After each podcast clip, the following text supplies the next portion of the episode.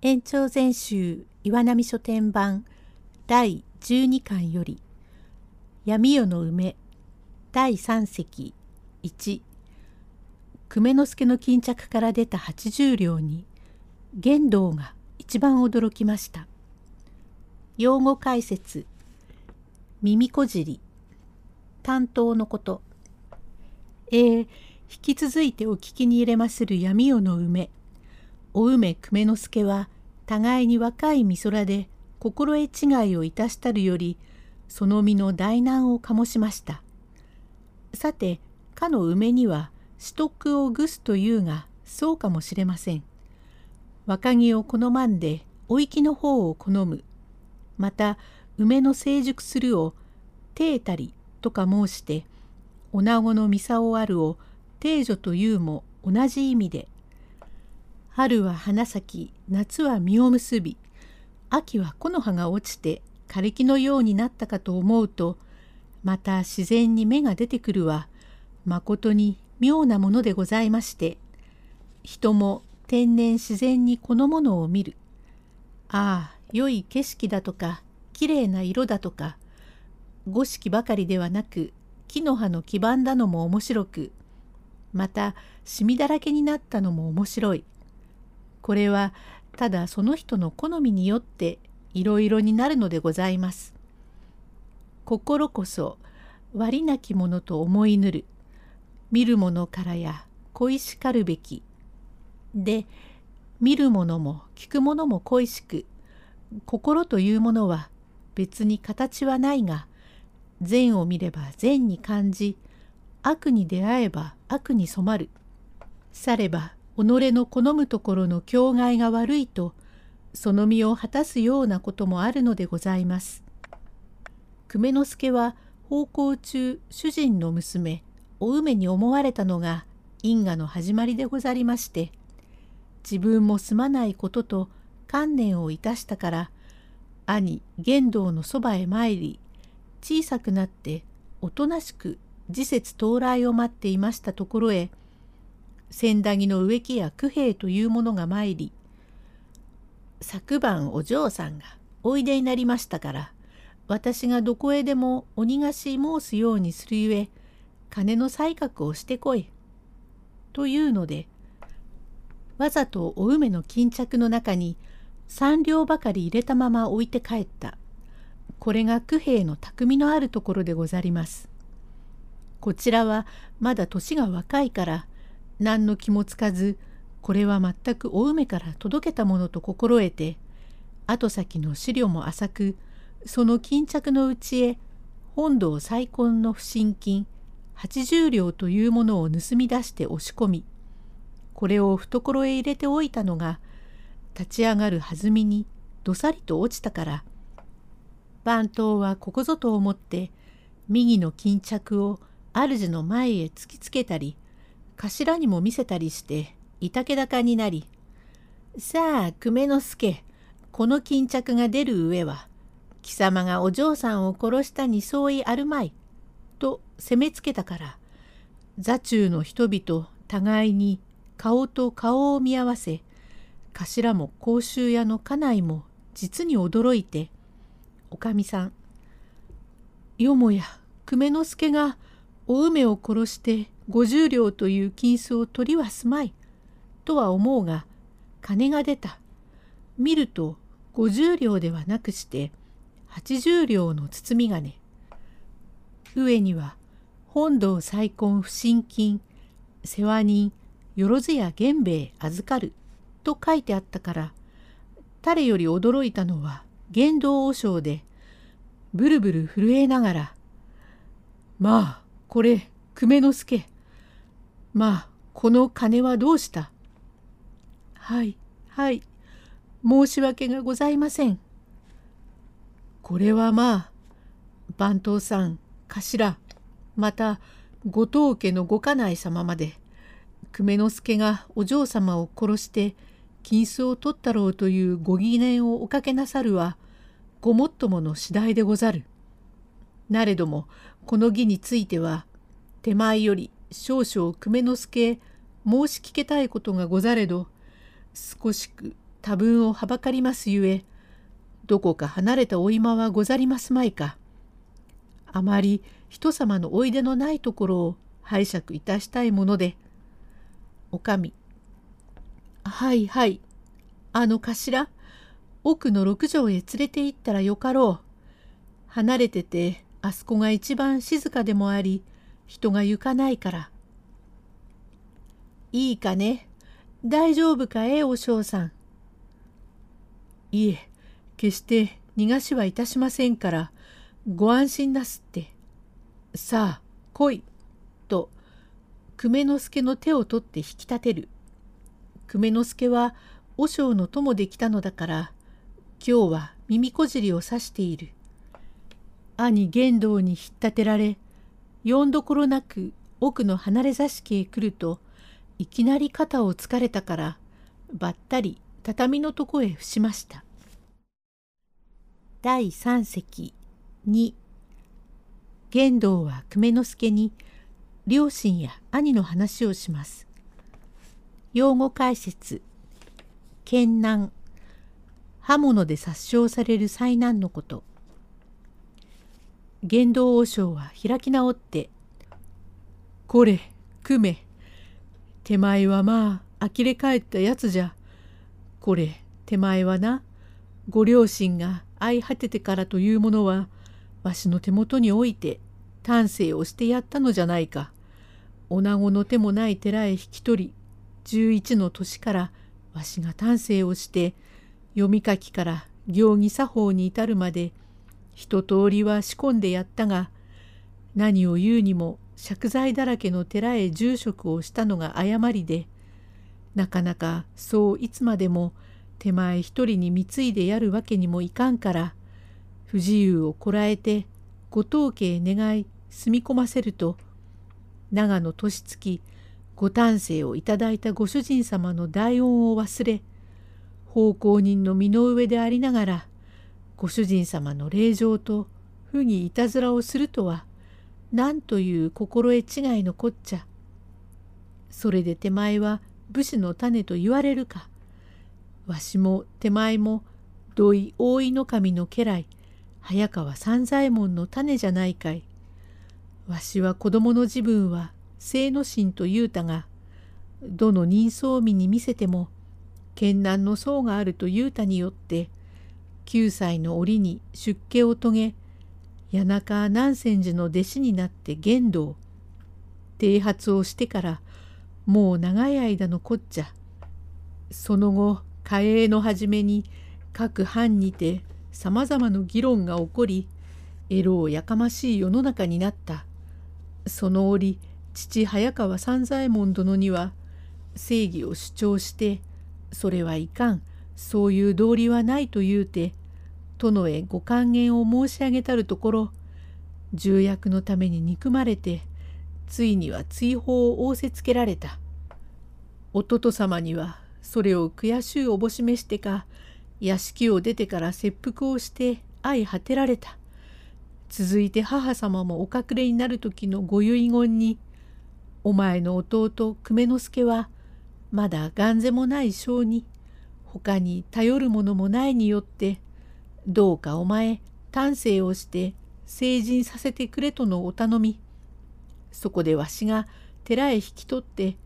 11から3か年も貴様の面倒を見てやったが今も言う通り何分不如意じゃによってご当家へ願うたのもそういう入弱な体じゃから商人にしようと思うたわしの心尽くしも水の泡となりそれのみならず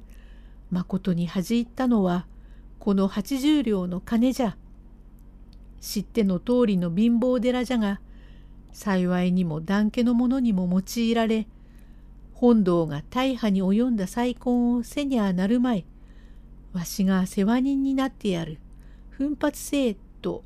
よろずやも心配をしてくれてこれ見ろまあこれだけの金を集めてこれを元手においおいと再婚に取りかかるつもりでわざわざ源兵衛さんがおととい持ってきたによってすぐ手前にしまっておけと言うて渡したその金を手前が盗み出してこれへ持ってくるとはどういう了見じゃ。これがなければ片時も俺はあの寺にいられんということも手前よう知っておるじゃないか。憎いやつじゃ。同じ早川の家に生まれてもわしは僧侶の身の上でありながら出家となりまた手前の兄三次郎というものはどういう因縁か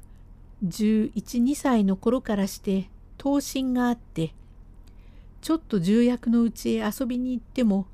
銀のキセルじゃとか紙入れじゃとか風呂敷とか手ぬぐいとかいうものを盗んでたもとへ入れてくるじゃ。そこでお父様も呆れてしまいこいつが跡目相続をすべきやつじゃけれども仕方がないと言うて19の時に感動をされたちょうど3人の兄弟でありながらわしは出家になり弟は泥棒根性があり手前はまた主家の娘と不義をして糸間を出されるのみならず兄の身にとっては大切の金まで取るというやつじゃからどう人さんから言われても一言の申し訳はあるまい。憎いやつじゃ。兄の自滅をするということを詳しく知っていながらこういう不都合をするとは言いようない人否人目と腹立ち紛れに久米之助の襟髪を取って引き倒して実の弟を思うばかりの怖い剣類道に涙を浮かべ身を震わせながら久米之助を畳へこすりつける。久米之助は身の言い訳が立ちませんから申し訳をいたします。も申し訳をどうぞお話しなすってくださいまし。さあどう言い訳をするへえ申し訳はこの通りでござります。と自分の指してきた小短い脇差しを取って抜くより早く喉へ突き立てにかかった。第三席三最終回久米之助が自害をしそうになったところに例の九兵衛が突然入ってきます。玄道は肝を潰してその手を押さえ「こうこれ待て。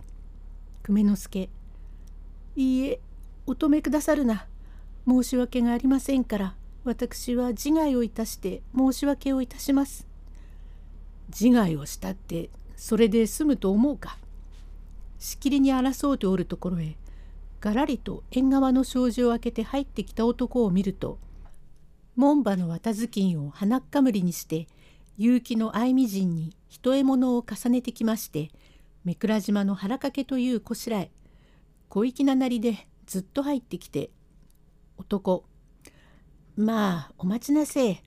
おおつまらねえことをするな。てめえは死なねえでもいいや。久米之助へえ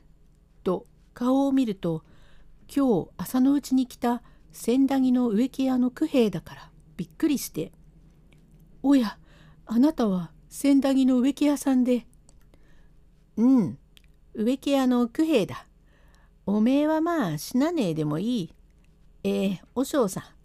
ん、わっちは千駄木の植木屋の九兵と言って、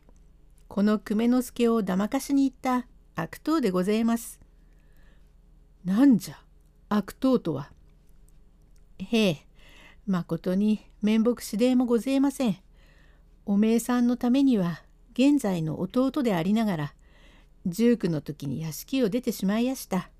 それゆえ久米の顔を知らねえもんだからだまかしに行ったんです。兄さん大層まあ年がよってお顔を見忘れちまいましたよ。え誰じゃ？へえお前さんの弟の三次郎です。ああこいつうんなるほどそういえばどっか見覚えがある。手前はどうしてここへ出てきた?へえ、実はね、ここの娘とは知らねえで、わっちが上野の広小路の夜明かし店で一杯やっているところへ、立派ななりをした娘が、庭下駄を履いたなりでやってきて道を聞いてるんです。谷中の長安寺へはどう行きますって。わっちもねおめえさんがその長安寺の和尚さんとも知らず久米之助がわっちの弟ということも知らねえもんだからうまい金づるにありついたと実はその娘をだまかして引っ張り出し穴の稲荷の脇で娘を殺し巾着ぐるみ有金を引っさらい死骸は弁天の池の中へ放り込んだのはわっちの仕業だ。そればかりでなく娘を殺す前にだんだん様子を聞くとうちに奉公をしていた久米之助という者はいとまが出て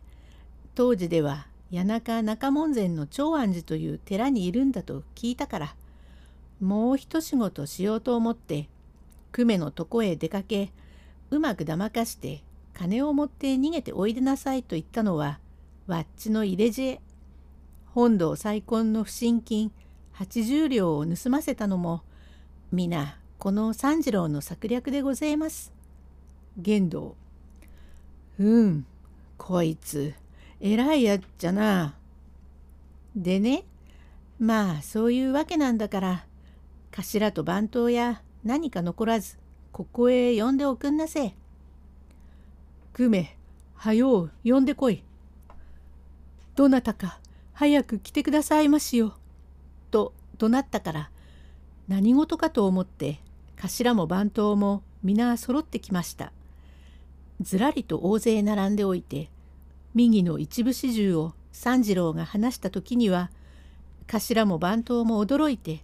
しばらくは口も危険くらいでありました。三次郎さあどうぞわしに縄をかけて引くとこへ引いておくんなせ決して久米之助の咎じゃねえわしが人殺しをしたんですから。その代わりどうか兄さん久米を可愛がってやっておくんなさい。また久米もよいか？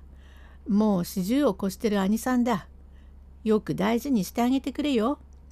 お前いくつになる？何？二十歳だ。うんそうか。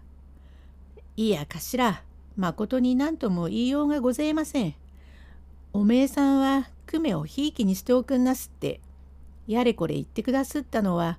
わっちからも熱くお礼を申します。実は今日ここへ忍び込んで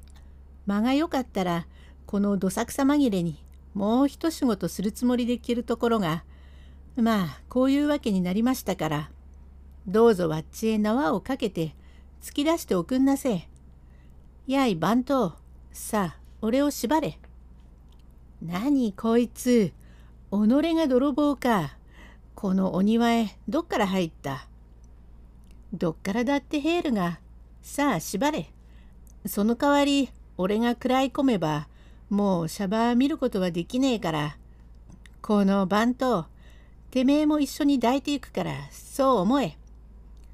そりゃえらいこっちゃな。これから捨ておけませんが甲州屋の家内はうちから縄付きを出すのも嫌だと心配をして果てしがない。そこで三次郎がとうとう自訴いたしてどうしても斬首の刑に行わるべきであったのがどういうことか三宅へ遠投を仰せつけられましたが大層海春の功が現れ後長者になってこの三次郎は兄玄道の徒弟となり修行の功を積んで長安寺の五重を務めました。この者は穴釣り三次といってその頃下屋では名高い泥棒でござりました。また久米之助はついに甲州屋へもらわれまして甲州屋の跡目を相続いたしその後浅草の中町の富田屋という古着屋から嫁をもらいましたがこの嫁もまことに心掛けの良い婦人でござりまして母に孝行を尽くしたという末おめでたいお話でござります。まず闇夜の梅のお話はこれだけにしておきまする。おしまい。